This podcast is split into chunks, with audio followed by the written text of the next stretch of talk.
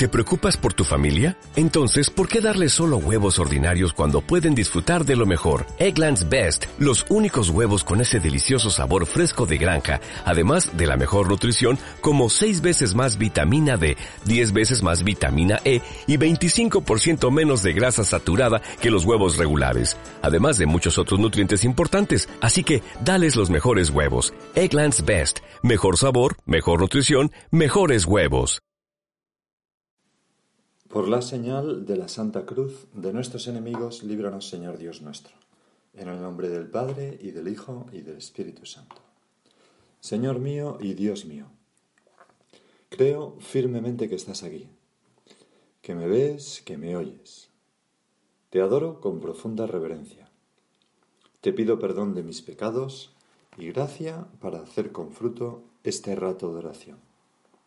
Madre mía Inmaculada, San José, mi Padre y Señor, Ángel de mi guarda, interceded por mí.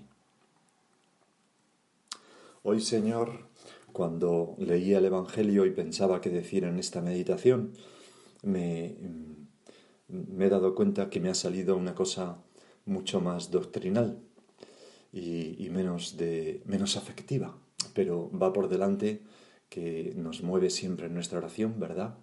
El, amor de Dios, el amar al Señor. Y decía esto porque, porque el Evangelio es uno de esos Evangelios que a veces no se sabe muy bien cómo interpretar, ¿no? Lo recoge Lucas en su capítulo 5 y dice, en aquel tiempo los fariseos y los escribas dijeron a Jesús, los discípulos de Juan ayunan a menudo y oran, y los de los fariseos también. En cambio los tuyos a comer y a beber. Jesús les dijo, ¿acaso podéis hacer ayunar a los invitados a la boda mientras el esposo está con ellos? Llegarán días en que les arrebatarán al esposo, entonces ayunarán en aquellos días. Cuando Santo Tomás, en la Suma Teológica, explica esta última frase de Jesús que hemos leído, ¿acaso podéis hacer ayunar a los invitados a la boda mientras el esposo está con ellos? Ya llegará momento en que no esté pues se sirve de algo que dice San Jerónimo unos siglos antes, mm, que, explicaba San Jerónimo que el Señor habla en este texto del ayuno de las antiguas observancias, es decir, de la ley judía. Y según eso, el Señor quiere dar a entender que los apóstoles, que habían de ser revestidos con la novedad de la gracia, no debían ejercitarse en las antiguas observancias de la ley judía. Esto sería una explicación que además, Señor, pienso que se ve avalada por lo que tú sigues diciendo en el Evangelio. Sigues así. Les dijo también una parábola. Nadie recorta una pieza de un manto nuevo para ponérsela a un manto viejo. Porque si lo hace, el nuevo se rompe y al viejo no le cuadra la pieza del nuevo. Nadie echa vino nuevo en odres viejos, porque si lo hace, el vino nuevo reventará los odres y se derramará, y los odres se estropearán. A vino nuevo, odres nuevos. El, paño nuevo, los odres nuevos son la vida que Cristo, tu Señor, nos has conseguido, muriendo en la cruz y concediéndonos tu gracia, la vida del Espíritu, la vida del Espíritu Santo dentro de nosotros. Es una vida, es un vino nuevo que requiere pues un modo de comportarse distinto al que Dios había pedido a los judíos eh, eh, anteriormente. Esta sería una interpretación, pero mm, sería como una interpretación, mm, como diría yo, parcial, ¿no? Porque, porque queda como en el pasado. Aunque al mismo tiempo podemos sacar conclusiones, Señor, para nuestra vida. Jesús, si tú nos has traído la libertad de los hijos de Dios respecto a la ley, si con la gracia somos recreados y podemos aspirar a una mayor armonía interior con nuestro cuerpo y una mayor armonía exterior con el mundo y las cosas creadas, significa que nosotros ahora estamos en mejores condiciones que de las que lo estaban los judíos para sentir y percibir la bondad de Dios que se se nos manifiesta a través de las cosas creadas cuando vemos la belleza de la creación, la bondad de la creación, ayudados por la gracia, en vez de tender las manos ávidamente y, codiciosamente a esas cosas, podemos tomar lo necesario y dar gracias a Dios y regocijarnos en Dios. Eso fue lo que hizo Dios. Vio Dios que era buena la creación, como dice el libro de Génesis. Y muy particularmente, nosotros, Señor, y cómo, qué agradecidos hemos de estarte por esto, con esa gracia que nos has conseguido, con esa ayuda interior para lograr una armonía interior, podemos mm, percibir más claramente el significado esponsal del cuerpo humano, en su diferenciación eh, entre varón y mujer, en su sexualidad. Ese cuerpo que es expresión del alma, ¿verdad? Del que tú dijiste, vivía Dios que era muy bueno, no solamente el cuerpo, el hombre, ¿no? El mundo con el hombre dentro, vio Dios que era muy bueno. Bueno, y, y con la gracia nosotros podemos, pues, percibir de un modo más pleno lo oculto de Dios, la bondad de Dios, el amor de Dios sobre todo, a través de el amor que muestra la creación y el amor que muestra ese significado esponsal y esa atracción mutua de, hombre y mujer que en el matrimonio se unen formando una sola carne y que es una imagen de, del amor de Dios, de la comunión amorosa del Padre, del Hijo y del Espíritu Santo. Es decir, que estas palabras de nuestro Señor nos hablan de mm, la aspiración a esa armonía plena con la creación, de una consideración como cristianos siempre positiva de las cosas creadas, de las cosas materiales. Hay un cierto materialismo cristiano bueno, ¿no? Decía San José María, que es ver que estas cosas son reflejo de la bondad de Dios, que nos tienen que llevar a Dios no quedarnos en ellas. Como dice el Papa Francisco en la Laudato Si, Jesús vivía en armonía plena con la creación y los demás se asombraban. ¿Quién es este que hasta el viento y el mar le obedecen? dice San Mateo. No aparecía, sigue diciendo el Papa, como un asceta separado del mundo o enemigo de las cosas agradables de la vida. Refiriéndose a sí mismo, expresaba, vino el Hijo del Hombre, que come y bebe, y dicen que es un comilón, y borracho, Así dice Mateo. Jesús estaba lejos de las filosofías que despreciaban el cuerpo, sigue diciendo el Papa, la materia y las cosas de este mundo. Sin embargo, esos dualismos malsanos llegaron a tener una importancia influente, una importante influencia en algunos pensadores cristianos a lo largo de la historia y desfiguraron el Evangelio, aunque rápidamente fueron recolocados en su sitio, ¿verdad? Jesús trabajaba con sus manos, tomando contacto cotidiano con la materia creada por Dios para darle forma con su habilidad de artesano.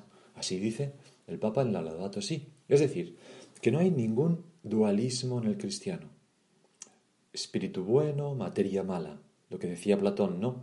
La cárcel del cuerpo retiene al alma en su interior. No, no, no, no. Nosotros no, pensamos así. Somos cuerpo y alma. Las dos cosas buenas. No es que haya un principio bueno el espíritu y uno malo el cuerpo, no. Eh, tenemos un cuerpo espiritualizado y un espíritu encarnado, y las dos cosas son buenas. Hay pecados espirituales que son peores que los del cuerpo. La soberbia, por ejemplo, es peor que la lujuria. Y nuestro cuerpo da mucha gloria a Dios, puede darlo. Nuestro cuerpo y nuestra alma son dos buenos, eh, dos buenos hermanos que deben vivir pacíficamente, como decía San José María.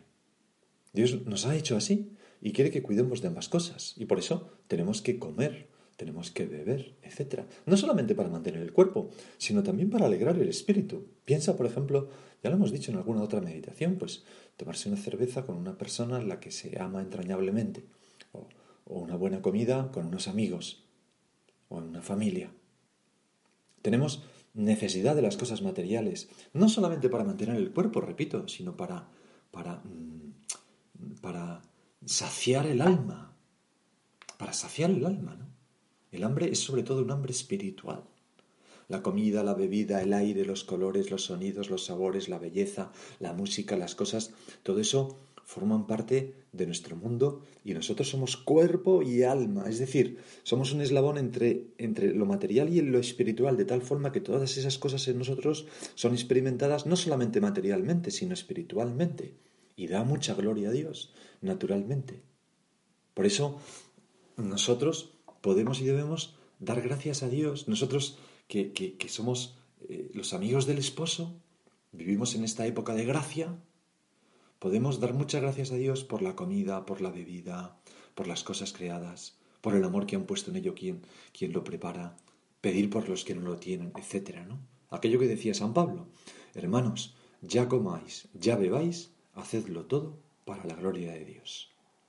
Pues este, Señor, me parece que podría ser un primer punto, ¿no? Ayúdame a, darme cuenta, a ser capaz de encontrarte en todas esas cosas y a valorar mm, de una manera también espiritual la comida, la bebida, etc. Pero al mismo tiempo, después de esto, Santo Tomás, eh, explicando este versículo, se fija en lo que dice San Agustín. San Agustín muestra que mientras Lucas escribe en nuestro Evangelio de hoy, lo hemos leído, no pueden ayunar los amigos del esposo, Mateo, cuando escribe este pasaje, escribe ligeramente distinto y dice, no pueden llorar los amigos del novio. Y concluye San Agustín, y es lo que toma mm, también eh, Santo Tomás, que el ayuno bueno no es el que se hace con lágrimas. No pueden llorar los amigos del esposo, no pueden ayunar a ese ayuno malo mm, con llanto, ¿no? un ayuno de mal agrado. Y dice San Agustín, sino que el ayuno que es necesario y bueno es el del que ayuna con gozo porque tiene la mente inmersa en las cosas espirituales. Y ese ayuno es bueno. Es decir, que el Señor, tú Señor Jesús, no, no, no nos dices que no tengamos que ayunar, según esta interpretación sino que no tenemos que lamentarnos de ese ayuno, que no tenemos que ayunar con lamentaciones, el ayuno de que manifiesta su, su, llanto, su pesar, pues es ayunando como cuando uno se le moría un difunto y entonces ayunaban y tal, no. Y, y, sino que hemos de hacer el otro ayuno por amor que nos permite tener la mente inmersa en las cosas espirituales porque no la tenemos excesivamente atascada y esta, este, este tipo de ayuno pues es toda la mortificación del gusto en las comidas y en las bebidas. Un poco de ayuno de lo que me gusta más, comer un poco más, sin embargo, de lo que me gusta menos para tener el cuerpo con la ración de comida necesaria para estar sano y pensar bien, pero no me dejo llevar por el gusto poniéndome las botas de lo que más me gusta y no comiendo nada de lo que no me gusta o quejándome de la comida que me ponen. Este ayuno es muy bueno porque es la oración del cuerpo, del sentido del gusto, que nos permite darnos cuenta de que lo que nosotros realmente anhelamos es el sabor de Dios, paladear tu amor, Señor, tener la mente inmersa en las cosas espirituales, como decía San Agustín, con los pies en la tierra, naturalmente, Aquello que tú dijiste al diablo cuando te tentaba con convertir las piedras en panes. No solo de pan vive el hombre. Es que cuando yo tengo hambre de comer o sed de beber, es un reflejo de una hambre y una sed más interiores. Tengo hambre de Dios y sed de amor. Por eso dice el Señor, a vino nuevo, odres nuevos. La manera de saciar lo, antiguo, lo del hombre carnal, es también con un sentido espiritual. ¿Cómo bebo dando gracias a Dios y sabiendo poner ahí un pequeño sacrificio en cada comida?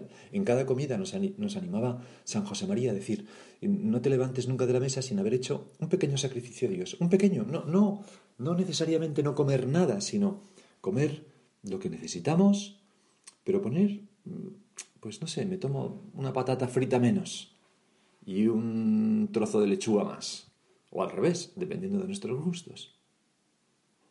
Todas las cosas materiales son buenas, pero los hombres somos capaces, mm, por el pecado original, de hacerlas malas por un exceso. El mal no está en la comida, en la bebida, en el apetito sexual y cualquier otra cosa, sino que está en el exceso que el corazón del hombre mm, añade al apegarse a esas cosas. Porque nuestros instintos son pobres y no aciertan, somos capaces de comer mucho más de lo que necesitamos. Y la razón puede agigantar nuestras necesidades y nuestros deseos artificialmente hasta el infinito, por encima de lo que necesitamos.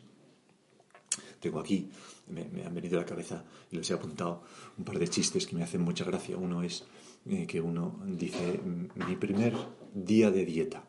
he eliminado de casa todo lo que engorda. Estaba delicioso. bueno, se pondría como una vaca, ¿no?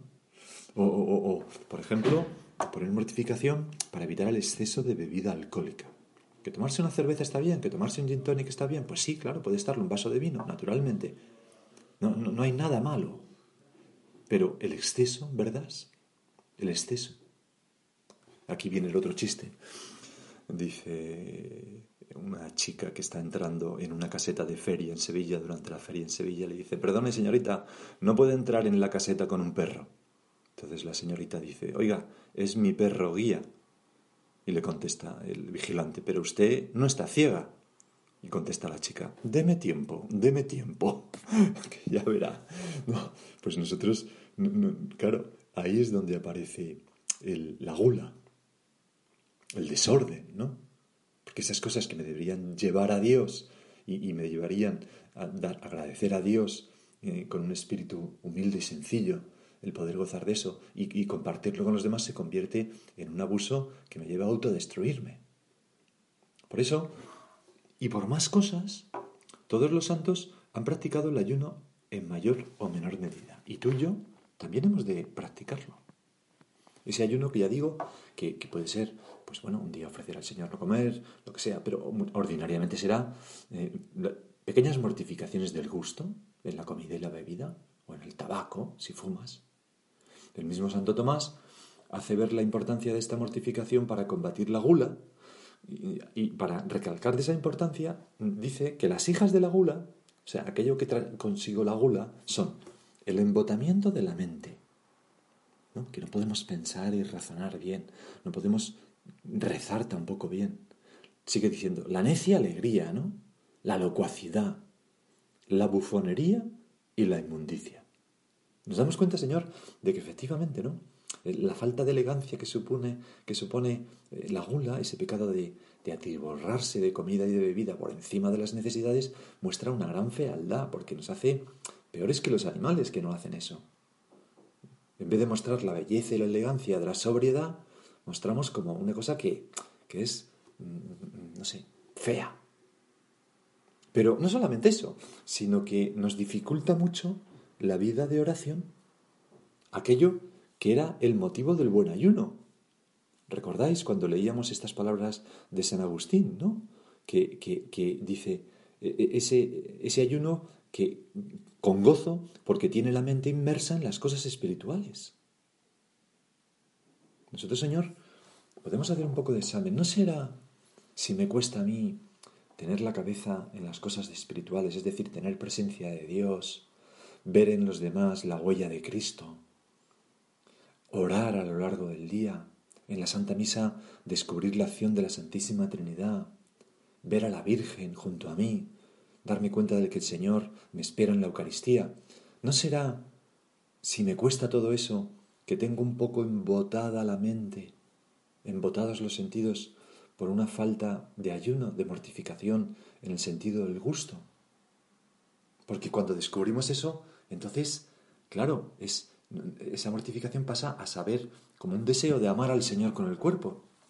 Chesterton, que no sé por qué estoy citando tanto a, Chesterton, pero me viene mucho a la cabeza, eh, eh, Chesterton tiene una biografía de San Francisco de Asís que es maravillosa y allí decía, la filosofía de Francisco se mueve en torno a la idea de una nueva luz sobrenatural iluminando las cosas naturales que implicaba la conquista definitiva, no la definitiva renuncia de tales cosas.